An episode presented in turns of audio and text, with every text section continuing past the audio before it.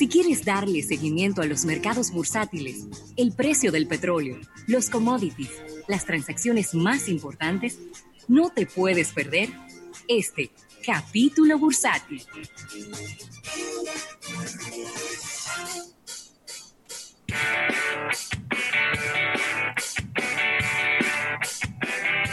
Bueno, y agradeciendo este capítulo bursátil al Banco Popular, Banco Popular a tu lado siempre. Y lamentablemente tengo que comenzar, Rafael, con una noticia negativa.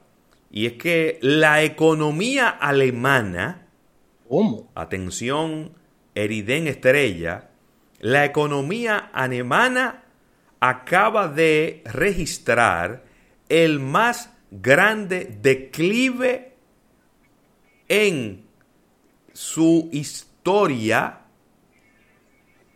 ¿Eh? ¿Y en qué quedó la factura, eh? Que le mandaron a los chinos. No, eso. No, eso vamos a preguntar dentro de dos o tres años, a ver qué nos dice. Acaba de reportar Rafael, la economía alemana está en recesión. Ay, madre, igual que la de Japón. Cayendo un 2.2%. La palabra correcta es una economía que se ha contraído en un 2.2% en el primer trimestre de este año, comparándolo con el trimestre anterior. Eh, si lo comparamos contra el primer trimestre del año pasado, entonces sería un 2.3% de caída. Esta es la segunda caída más grande desde la unificación de la gran Alemania, Rafael Ay, Fernández. Dios mío, cuando agarraron el muro y lo. Ay, bueno. Esto eh, en el año 2009 hubo una caída del 4.7%. Sí, después de la crisis del 2008. Pues esta es la mayor caída después de esa del 2009, después que se reunificaran las Alemanias. El consumo en los hogares cayó en un 3.2%. Eh, eh, equipamientos, maquinarias y, y, fixed capital es como activo fijo, cayó un 6.9%, el gasto del gobierno cayó en un 0.2% y el gasto de activo fijo en construcción fue el único que, aumentó en un 4.1%, previniendo una caída aún más grande del Producto Interno Bruto, Rafael. Las exportaciones se cayeron en un 3.1%. Eh, déjame ver. Si estoy aquí leyendo el artículo ahora mismo, ¿no? Recordando, recordando que Alemania empezó una cuarentena en el 22 de marzo, que fue mucho más suave, menos restrictiva que muchos otros países de la zona euro. Eh, pero óyeme, ya hay 45 millones de personas eh, que están desempleadas. 45 millones de personas. Déjame Eso, super- eso supera a los Estados Unidos. Revísame bien ese dato. déjame ver, es que estoy aquí traduciendo, tú sabes cómo es esto. Ah, no, no, espérate. Déjame no. ver. Eh, cuare- 45 million people were in employment. in the- ah, no, que están, son 45 millones de personas que están empleadas en, el, en el primer trimestre, que es un incremento de 147 mil personas o un 0.3% de incremento con relación al año pasado. ¿eh? Eh, es es el- la cantidad de personas que tienen empleo en este momento. Bueno, la verdad es que Eh, es eh. complicada la, la situación de Alemania en, en este momento, desde el punto de vista económico, una contracción del 2.2%, Rafael. Es complicado lo que dices porque Alemania es el país con mayor hegemonía económica y el país líder, conjuntamente con Francia, Sí. de la Unión Europea. Totalmente. Todos los platos rotos de la Unión Europea desde el punto de vista económico son o van a la cuenta de Alemania y de Francia. Sí. Es esa es la realidad. Entonces, tú con una economía tan, tan precaria, una economía tan tambaleante como la que se presenta con toda esta realidad por parte de Alemania, es un fuerte dolor de cabeza a la hora de hablar de recursos, a la hora de hablar de ayudas, porque tú tienes un problema interno muy fuerte dentro, dentro de este país, ¿no? Así que vamos a ver, esperemos que, la, que, se efectúe un rebote económico a favor de, Alemania y que se pueda recuperar lo más rápido posible porque nos conviene a todos. Mira, aterrizando en la República Dominicana, el gobierno está autorizando ya el opening de, de los centros comerciales a partir del 3 de junio del presente año, es decir, ya dentro de unos... Pues eso fue lo que la semana que viene. Eso es la semana que viene. Eso es el, miércoles de la semana que viene.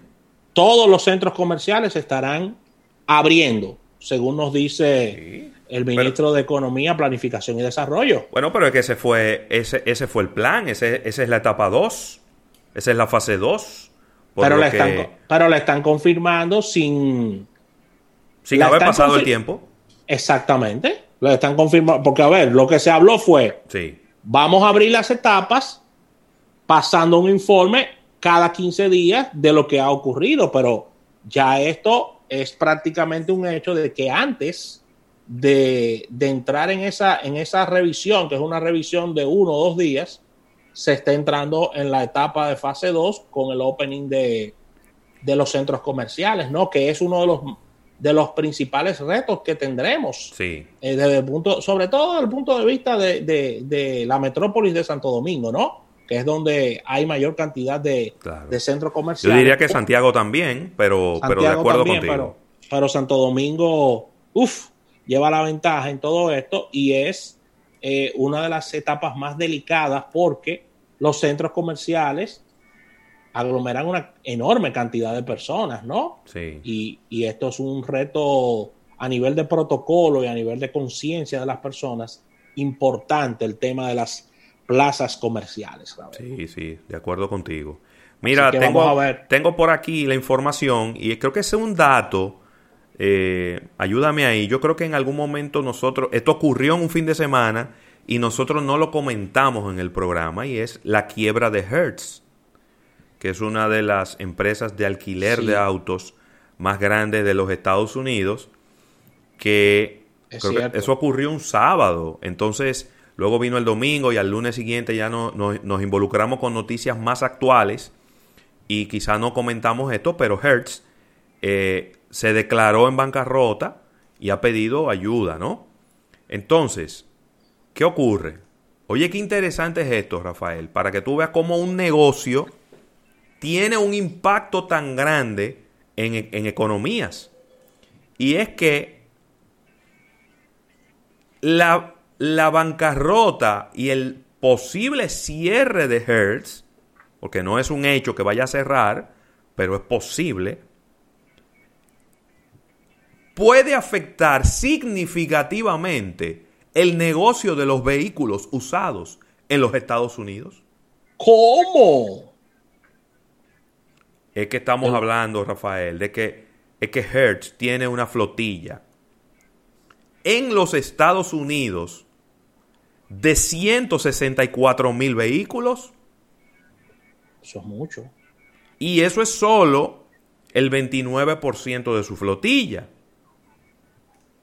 Es decir, que si si nos ponemos a ver en, sentido general el impacto que eso va a tener en todos los países donde Hertz está, pudiera estar alando los precios de los autos usados en todos los países donde ellos tienen una importante presencia. Porque estamos hablando de que van a salir a la calle a venta una cantidad importante de vehículos usados. Enorme. Y eso, ¿verdad? Para los que no lo saben, ahí está la, la, vamos a decir, la teoría de la elasticidad precio de la demanda, que establece que a mayor oferta, si la demanda se mantiene igual, el precio deberá de bajar. ¿No? Esa es, Eso no funciona igual con todos los rubros de negocio, pero en el caso de los vehículos sabemos que si, si hay mucho vehículo en la calle de uno, de un modelo, eso hace que baje el precio de ese modelo porque todo el mundo está interesado en venderlo y se va a hacer más eh, agresiva la competencia de precio y hará que baje el precio del producto. En este caso son, oye, voy a decir de nuevo, 164 mil vehículos en la flotilla de Hertz solo en los Estados Unidos. Si de un día para otro esos 164 mil vehículos salen a la calle, pudiera tener un efecto inmediato en el precio de los vehículos usados en los Estados Unidos. Pero por supuesto, porque es que vienen con precio de liquidación. Es para salir Son vehículos que tienen muchas millas. Sí. Son vehículos que no han tenido un solo dueño ni dos. Porque que toda la semana tiene una gente nueva sentada delante de, detrás del guía. Entonces eso va a presionar el precio de los productos usados, de los carros usados en los Estados Unidos. Y ahí está el lío armado. Mira, ya creo que, creo que, disculpa, Raúl, creo que no deberían dejarla cerrar, ¿eh? Yo sé que eso no está en manos ya de. No hay, manera de salvarla. Es que Hertz. Este, el caso de Hertz es el caso de muchas empresas. Estaba al borde del precipicio. Y recibió el, empujón final. Y vino una brisita y la empujó. El COVID-19 fue una brisita, pero como un negocio como Hertz, que se sostiene del alquiler de automóviles, cerrar durante tres meses, durante cuatro meses, ha sido una estocada mortal. No se van a parar de ahí. Es difícil. Ya ellos, Rafael, muy lamentablemente, mandaron para su casa 20 mil personas. ¿A cuántas? 20 mil personas. Que es la mitad. Es mucho, ¿eh? La mitad de su fuerza laboral. Ellos tienen 40 mil empleados y ya mandaron la mitad para su casa. De un personal especializado, porque es muy difícil tú trabajar en un rental car y moverte a otras áreas de trabajo. Siempre se quedan en esos ámbitos trabajando. Imagínate tú quedarte sin empleo en medio de este lío. Es un tema bien difícil. Muy Ellos... Eh, déjame ver porque estaba viendo por aquí unos numeritos. Sí. Porque acuérdate que ellos tienen varias marcas. Ellos tienen a Hertz, tienen a Dollar, a Thrifty, a Firefly, a Hertz Car Sales y a Donglen. Sí, por eso es que te estoy diciendo. Entonces eso es enorme. Eh, es una empresa enorme que tiene un impacto muy grande. El gobierno tiene que dar rescate de eso. Hay 400 mil vehículos, 400 mil vehículos que no están en riesgo, pero en algún momento pudiera ser necesario que le metan mano también para poder pagar algunas deudas. Está complicada la situación de, los amigos de Hertz. Así que... Bien complicada. Vamos a ver cómo yo puedo... No hay índices bursátiles en el día de hoy. No, estamos de vacaciones. Porque hoy es Memorial Day en los Estados Unidos. Es un día feriado, fin de semana largo. Eh, no hay tampoco una actualización del crudo ligero de Texas porque se transa en la bolsa de Nueva York. Y así que ya mañana tendríamos, eh, pues, vamos a decir que los números actualizados eh, de lo que está de lo que está ocurriendo, Rafael. Mira, ya para cerrar por mi parte, Ecuador se, se, estaría preparando para una inversión de unos 10 mil millones de dólares ante un posible rebrote de este COVID-19. Ay Dios, un rebrote, hay qué cosa tan fea. así mismo, Ecuador está preparando una inversión de 10 mil millones de dólares en sanidad en este, en este último año del gobierno del presidente Lenín Moreno, ante una posible, eh, un posible rebrote de esta pandemia en el marco de un plan económico que contempla asimismo el fomento del empleo, eh, adelgazar el Estado, que está bastante obeso, es decir, que tiene demasiado empleados. Ay, allá también. Allá también, sí, también en Ecuador. Sí, sí, sí, sí, sí. Según esto ha sido explicado por el embajador eh, de Ecuador en España, el señor Cristóbal Roldán, quien estuvo para Europa eh, Press dando estas declaraciones. Así que para, para el día del viernes, eh, la, la, nación andina, Ecuador, tenía unos 36.756 casos, incluidos más de 3.108 víctimas lamentables de este, de este coronavirus. control, Rafael. te estoy diciendo, tú sabes lo que son 36.756 casos. Así que eh, Roldán eh, dice que no se ha encontrado una vacuna y, la, y las medidas eficaces para, para, para todo esto sigue siendo el confinamiento y ellos están preparándose para un posible rebrote porque ellos están, ellos abrieron la economía también. Entonces, eh, pudieran esperar un shock inverso a las medidas esperadas y que eh, se contagien más personas y por eso se están preparando este plan.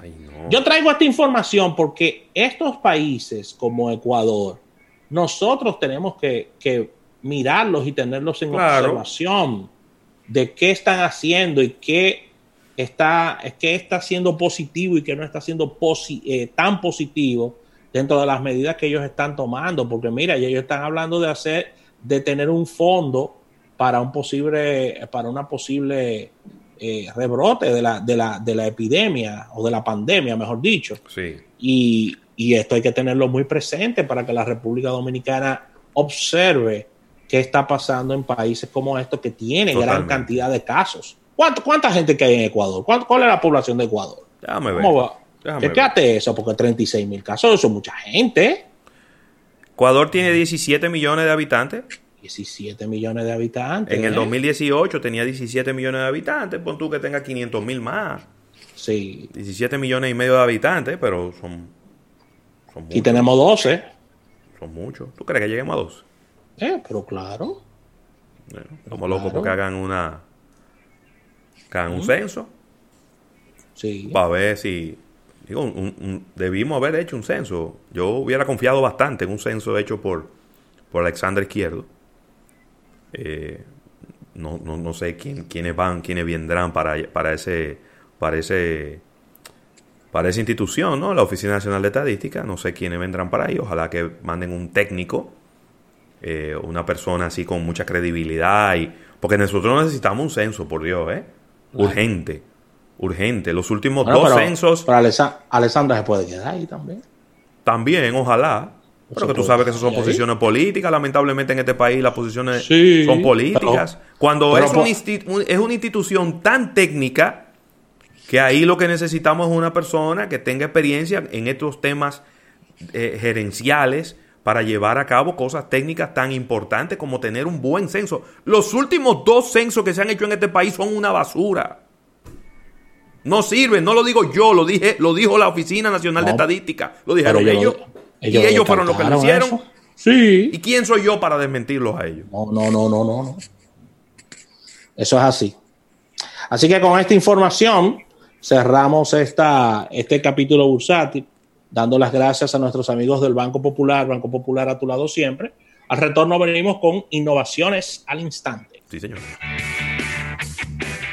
breve, más contenido en Almuerzo de Negocios.